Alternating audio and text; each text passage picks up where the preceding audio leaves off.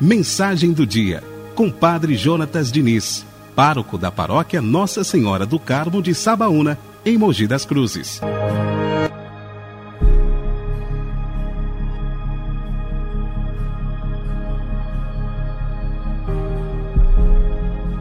Vinte e oito de maio de dois mil e vinte. Em nome do Pai, do Filho e do Espírito Santo. Amém. São Germano, homem de oração e escuta. Seu nome quer dizer irmão. Nasceu em 378 na França. Foi muito cedo para os estudos e acabou estudando direito em Roma. Mas seu grande desejo era o de viver o Santo Evangelho e foi pautando a sua vida na palavra do Senhor.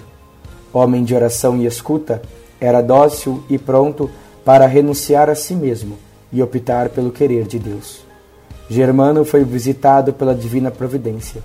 Foi eleito governador da Alta Itália, mas de repente, com a morte do bispo em sua terra natal, o povo e o clero o escolheram bispo. São Germano renunciou à sua vontade e quis a vontade de Deus para a sua vida. Promoveu a vida monástica e a evangelização na França. Foi um apóstolo de Jesus Cristo cheio do Espírito Santo. Com o exemplo deste santo, aprendemos que precisamos viver como verdadeiros irmãos. Por isso, com fé e confiança, nós rezamos. São Germano, rogai por nós.